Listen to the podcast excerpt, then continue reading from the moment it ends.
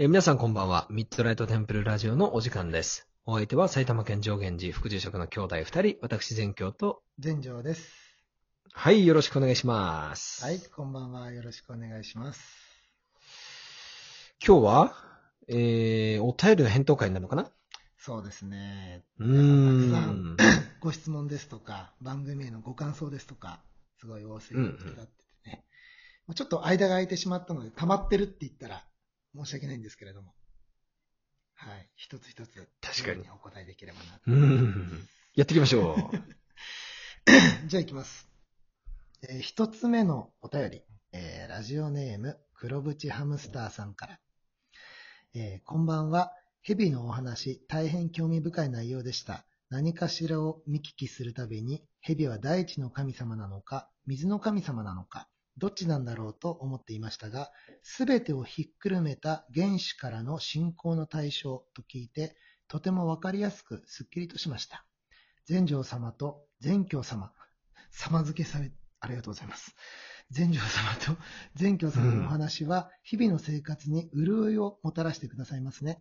リスナーの皆様も知識の深い方々がいらっしゃいますし、これからも楽しみにしております。まだまだ寒い日が続きます。どうぞご自愛ください。えー、黒縁ハムスターよりと。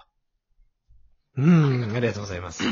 なんかさ、うんあのー一個一個の回に対する感想みたいなのもやっぱこう嬉しいよね。いやー、嬉しいね。うんまあ特に我々さ、ほらうん、一、個のさ、収録をするまでにさ、うん。まあ、収録自体が12分あるわけじゃない？うん。うん。でもさ、その12分を取るために私たちが今までやってきた勉強とか経験とかって12分以上のものがあるわけじゃん。でそれをなんとかこう12分でさ、あの少しでも面白くわかりやすく届けようと思うわけじゃんうん。うん。でその12分に対する1個ずつの感想っていうのは、やっぱこう、なんかありがたいよね。ピンポイントでありがたいし、全成様と全教様だよ。だよって言われても。だよって言われてもさ。しかもね、あの、黒縁ハムスターさんね、もう一つお便りいただいてるので、はい。続けてご紹介しますね。はい。えーラジオネーム黒縁ハムスターさんから、えーこんばんナム。こんばんナム。はい。えーお便り回答会拝聴いたしました。医療従事者の方のお話を聞いて、えー患者様本人の意思を最優先するということにハッとさされましたと。家族が良かれと思う治療が押し付けになってはいけないのだと教えていただけたことに感謝します。そして質問の回答ありがとうございます。いつも通りでいいということで安心いたしました。あ今年度もお吉祥を合わせ飲んで乗り切っていこうと思います。まだまだ寒い日が続きます。どうぞご自愛ください。えー皆様が優しく温かいもので包まれますように黒縁ハムスターよりと。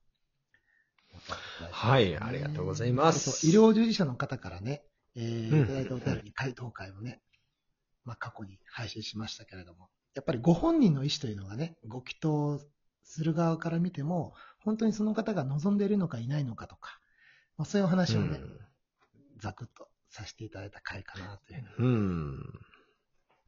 あとは黒縁ハムスターさんがなんだっけ、誕生日がさ、ほら、あの、うんうん。節分の日だ、なのかな？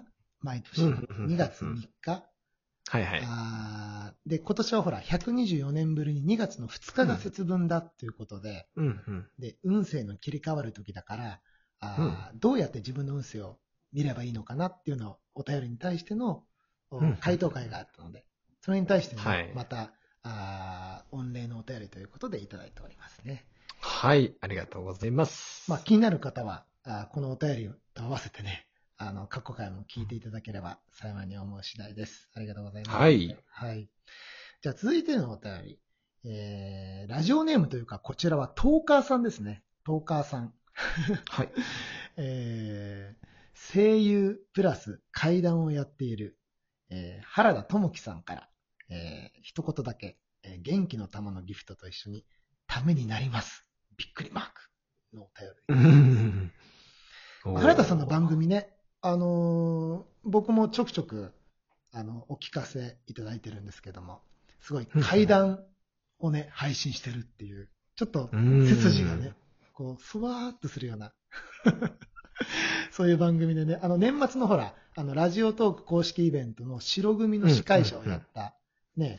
やっぱり声優さんっていうだけあって、本当に、いわゆるイケボで会談をするっていうような方なんだけども、ね、ちょっとご縁あっていろいろお話しする機会あったじゃない。うんうんうんうんで、継続しておたラジオも聞いてくださってて、もう一言だけね、ためになりますっていうような。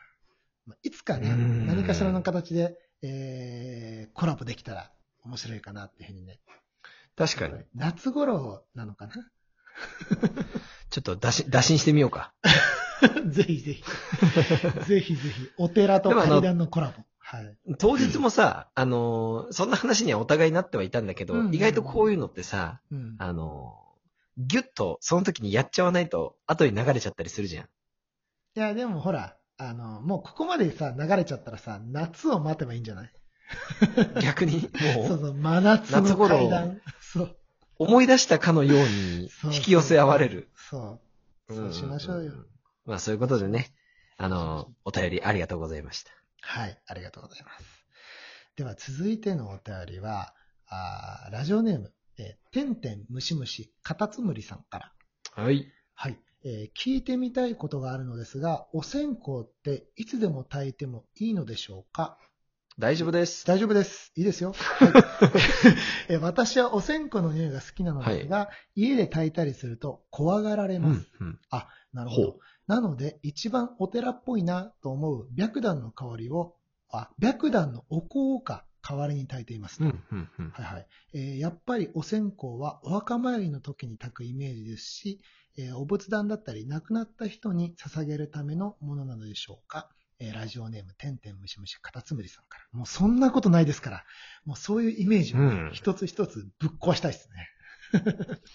まあ、ただその、いつでも大丈夫だし、何に対してでも大丈夫なんだけれども、まあ確かにこうさ、お、お墓にお供えしたりとか、うん。イメージはある、お寺を連想したり、お墓を連想したりって、あれね、全部正解は正解なんです。うん。あれ自体が間違ってるんじゃなくて、全部正解だけど、それに限定されてるものじゃないよっていうのがとても大事で例えばね、やっぱりほら、光直とか直光って言ったりするけど、仏様とか、まあご先祖様もそうですし、うん。えー、あとは、えー、以前にもちょっとお話出ましたけど、ガキ、えー鬼ですね。うんえー夏のお盆なんかにおせがきってやったりしますけども、ガキとか、えーああいうものも、おこの香りによって供養される、施されるっていう風に説かれているので、えー基本的にはどこで何をやっても全く問題がない。むしろ、やれるんだったらやった方がいいぐらいなもんだと、我々は思ってますけども、ちょっとその認知っていうのはね、ちょっとね、ね、なかなか私たちには距離感があるので、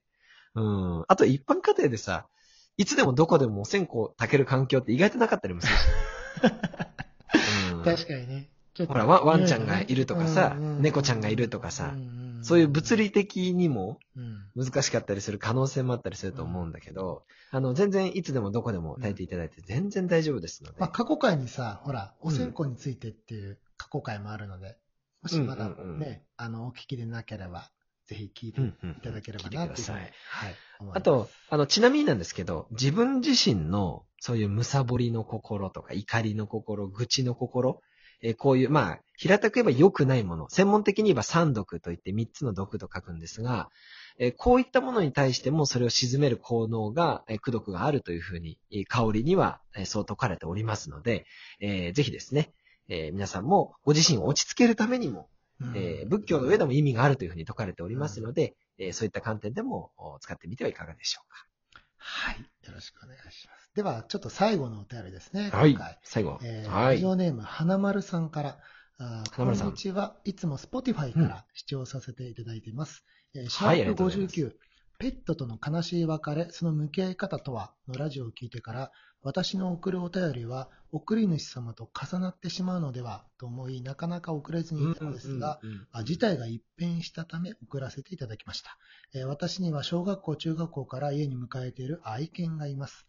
えーいつでも私のそばに駆け寄り、膝の上に座って、その時の感情に合わせて、えー寄り添ってくれる家族であり、親友でもあり、私を支えてくれる存在なのですが、1月下旬にその愛犬に悪性の癌があることを告白されました。あ高齢ということもあり、また犬の抗がん剤があまり発展していないため、少しでもこの子が長生きできるように、元気でいれるようにご祈祷をお願いしたいです。送るページが違うためか、絵までもなく、お供え物を送りもできずに大変申し訳ございません。えーラジオネーム花山さんからお便りをいただいておりますね。うーん、なるほど。やっぱり、愛犬、まあ犬だけに限らずね、うんえーまあカタカナで言えばペットって言われてしまいますけども、とはいえ、家族ですからね、あの、大変お辛い中、えー我々にこうして、えーご縁を結んでいただいて、まずそこに一点私どもはありがとうございますというシンプルな御礼を申し上げることと、うん。うんもうその、その子のために、花丸さんがこうやってあの手この手でどうにかしてどうにかしてっていう、その子の無事とか長生きを願うこと、祈ること。うんこれが本来このご祈祷っていうものの、祈祷、祈る、祈るって書いて祈祷ですけど、それの本質なので、我々がうんぬんというよりも、もう花丸さんのその心がけがね、もう一番いいご祈祷なんですよね。うんなるほど、なるほど。うんうーん。やっぱりね、あの、命っていうのは必ず残酷だけれども、絶対にいずれ死がやってきますし、それであれば、それとどう向き合うかっていう部分で言うと、私どもは、え花丸さんのお心のお平穏、ううん、その子のいずれ来る死っていうのをしっかりと、えー見届けてあげる、うん、そういったお心を願わせていただければな、なんていうふうに思います。はい。ありがとうございます。えーラジオトーク公式アプリ下の方のギフトを送る、また質問を送るのボタンから応援アイテムや感想をくれます。仏教お寺にまつわること、番組に対するエールなどお気軽に送ってみてください。はい。明日は明るい人が来ます。皆様の明日がより良い一日となりますように。おやすみなさい。合唱。おやすみなさい。